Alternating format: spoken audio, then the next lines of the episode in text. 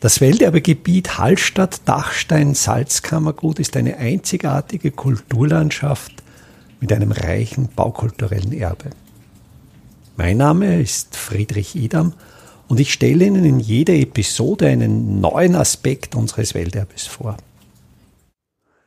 Im Welterbegebiet Hallstatt-Dachstein-Salzkammergut wird ja auch heute noch gebaut. Es ist ja nicht der Sinn des Welterbes, einen historischen Zustand quasi einzufrieren und dann nichts mehr zu verändern. Das Welterbe kann ja nur weiterleben, wenn im Welterbe Menschen leben. Und dazu ist es einfach erforderlich, die bauliche Substanz des Welterbes auf heutigen Standard zu bringen.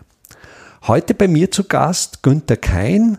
Günter Kein ist einerseits Materialforscher, andererseits aber auch Holzbau- und Zimmerermeister und du arbeitest, du planst im Welterbegebiet, du baust Häuser so um, dass sie auch heutigen Anforderungen entsprechen und trotzdem ihre Denkmalwerte behalten. Und meine Frage an dich ist, wie gehst du da heran, wenn du die Aufgabe gestellt bekommst, ein historisches Gebäude im Welterbegebiet umzubauen? Ja, ich denke, es sind zwei Richtungen, die es da zu berücksichtigen gilt. Das eine ist zu erheben, was die Nutzerinnenanforderungen wirklich sind.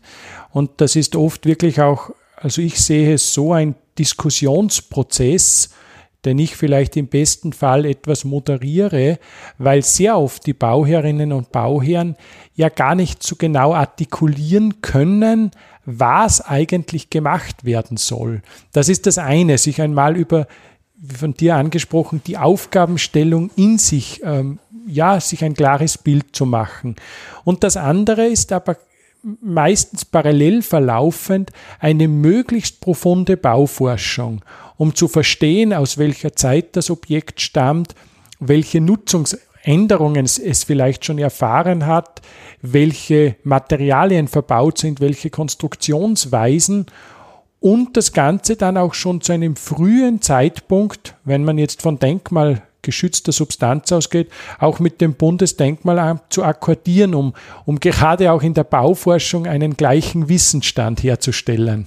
Glaubst du, kann es in diesem Prozess auch gelingen, die Vorstellungen der Bauherrschaft noch besser mit der Substanz abzustimmen. Also kann es auch gelingen, der Bauherrschaft die Augen zu öffnen, was sie eigentlich besitzen und dann sich möglicherweise auch ihr Anforderungsprofil an das Gebäude ändert?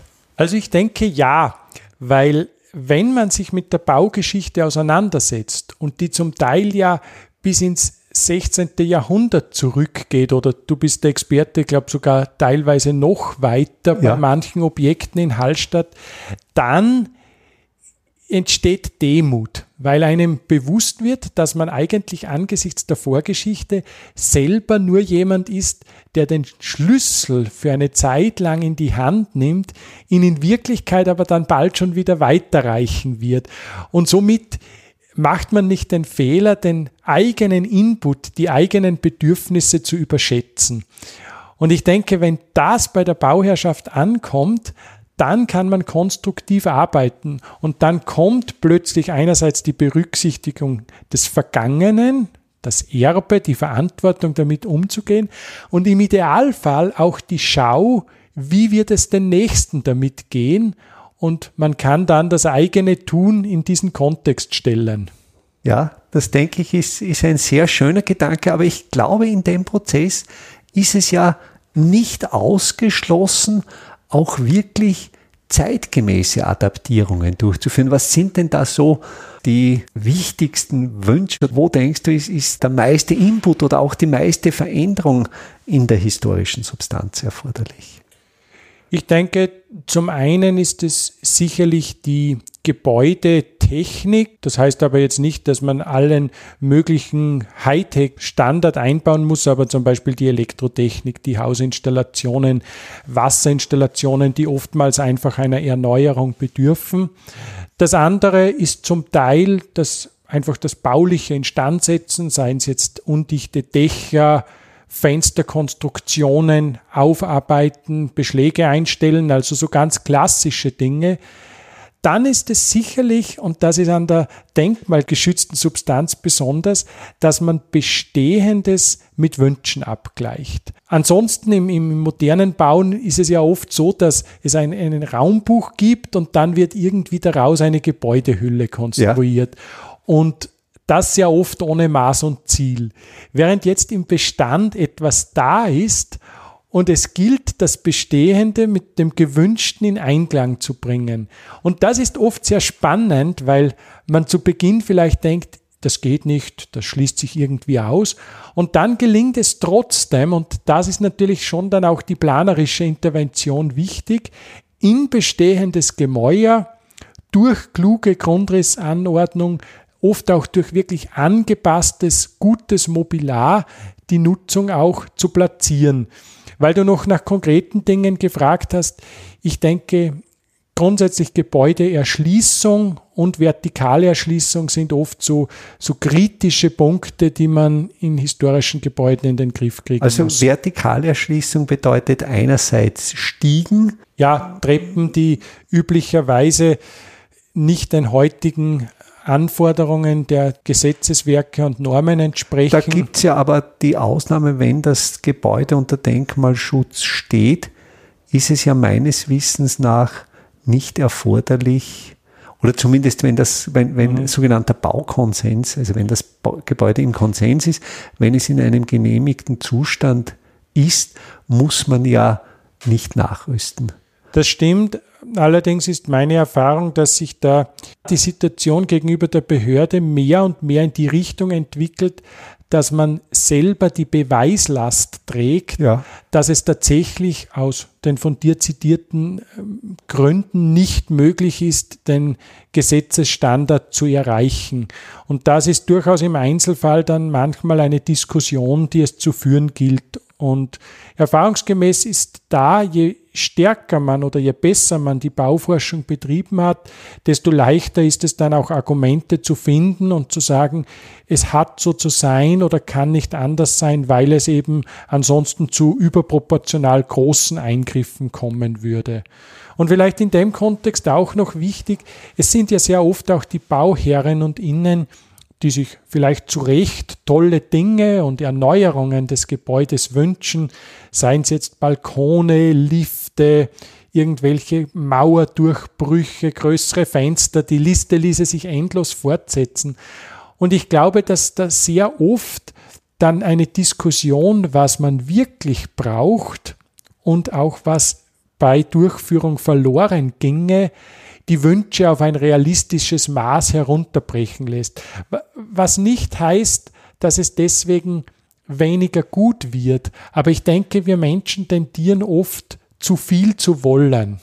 Könnte da möglicherweise das historische Gebäude ein Regulativ sein, wo vom historischen Objekt doch so eine Kraft ausgeht, dass eben die Wünsche nicht in den Himmel wachsen, sondern dass das Gebäude eigentlich der Parameter ist, der einen einfach eine gewisse Bescheidenheit vielleicht zuerst aufzwingt, aber dann eigentlich einen am Ende klüger dastehen lässt? Ich denke ja. Also praktisches Beispiel bei einem Objekt in Hallstatt, an dem ich mit zwei Kollegen gerade arbeite, da war die Überlegung, ein, eine Fensteröffnung zu vergrößern und bei der Besprechung vor Ort war dann die schiere Mächtigkeit der Bestandsmauern diese sind dort ein etwa eineinhalb Meter dickes Bruchsteinmauerwerk, was einem dann einfach klar werden lässt, vielleicht soll man über das Vergrößern der Maueröffnung noch einmal nachdenken und was in dem Fall dann auch so war. Es ist vielleicht auch noch in, in diesem Setting zu erwähnen, dass die Notwendigkeit bauphysikalischer Verbesserungsmaßnahmen ebenfalls chronisch überschätzt wird. Und da gilt es als, als Bauschaffender, Planer, Ausführender, wie auch immer, wirklich die Bausubstanz zu verstehen. Und wir das haben. Fehlt ja auch in dem Bereich Bauforschung, dass eben Bauforschung nicht nur jetzt diese historisch-kunsthistorische Komponente umfasst, sondern dass Bauforschung auch ganz konkret umfasst, wie ist der bauphysikalische Zustand des Objekts und welche bauphysikalischen Potenziale stecken in der historischen Substanz. Genau, und das haben wir in anderen Podcasts ja auch schon dargestellt, dass zum Beispiel die U-Wertberechnung denkbar schlecht geeignet ist. Da verweise ich jetzt unsere Hörerinnen und Hörer, die das nicht wissen.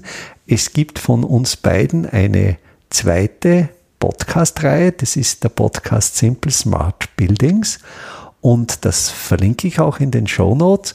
Und in diesen äh, Simple Smart Buildings sprechen wir sehr eingehend über diese spezifischen bauphysikalischen Eigenschaften, zum Beispiel massiver Mauern oder von Holzkonstruktionen. Auch Fenstern, also da braucht es einfach andere Ansätze, um solchartige Gebäude auch entsprechend positiv zu sehen und bewerten zu können. Und das weiß man mittlerweile aus der Forschung, wo zum Beispiel an der Donau-Universität in Krems Professor Hanusch sehr maßgeblich wirkt, dass eben in Realmessungen die Energiekonsumation historischer, sehr mächtiger Gebäude viel geringer ist, als das jetzt in der klassischen Energieausweisbetrachtung dargestellt wird. Und in die Zukunft verlängert, diese mächtigen Steinmauern natürlich Kühlpotenziale besitzen, die, wenn die globale Erwärmung sich so entwickelt wie prognostiziert und selbst bei gar nicht so extremen Szenarien einfach in Zukunft helfen wird, Energie zu sparen. Auf jeden Fall. Und ansonsten ist vielleicht noch wichtig zu berücksichtigen, dass man in der Ausführung dann auch Handwerker und Innen, auch Bauleiterinnen braucht, die auch sich in so ein Objekt hineindenken, die auch die Bereitschaft haben, die oft spezielleren Baudetails zu hinterleuchten, sie zu verstehen. Und da ist meine Erfahrung, dass es gut ist, so früh wie möglich in einem interdisziplinären Team zu arbeiten, wo die unterschiedlichsten Kompetenzen gebündelt und zusammengeführt werden. Aber so wie jetzt die Zeichen der Zeit stehen, wird es ja eigentlich immer schwieriger, Bauhandwerker, Bauhandwerkerinnen zu finden. Vor allen Dingen solche, die auch dann noch diese Fachkompetenz und dieses Wissen für die historische Substanz haben. Und da denke ich, wenn ich dich in einer der nächsten Episoden wieder zu einem Gespräch gewinnen kann, dass wir dann einfach über die Möglichkeiten des Selbermachens und sich selber Aneignens gewisser Handwerkstechniken sprechen werden. Sehr gerne. Günther, danke für das Gespräch. Welterbe Hallstatt erscheint alle 14 Tage neu.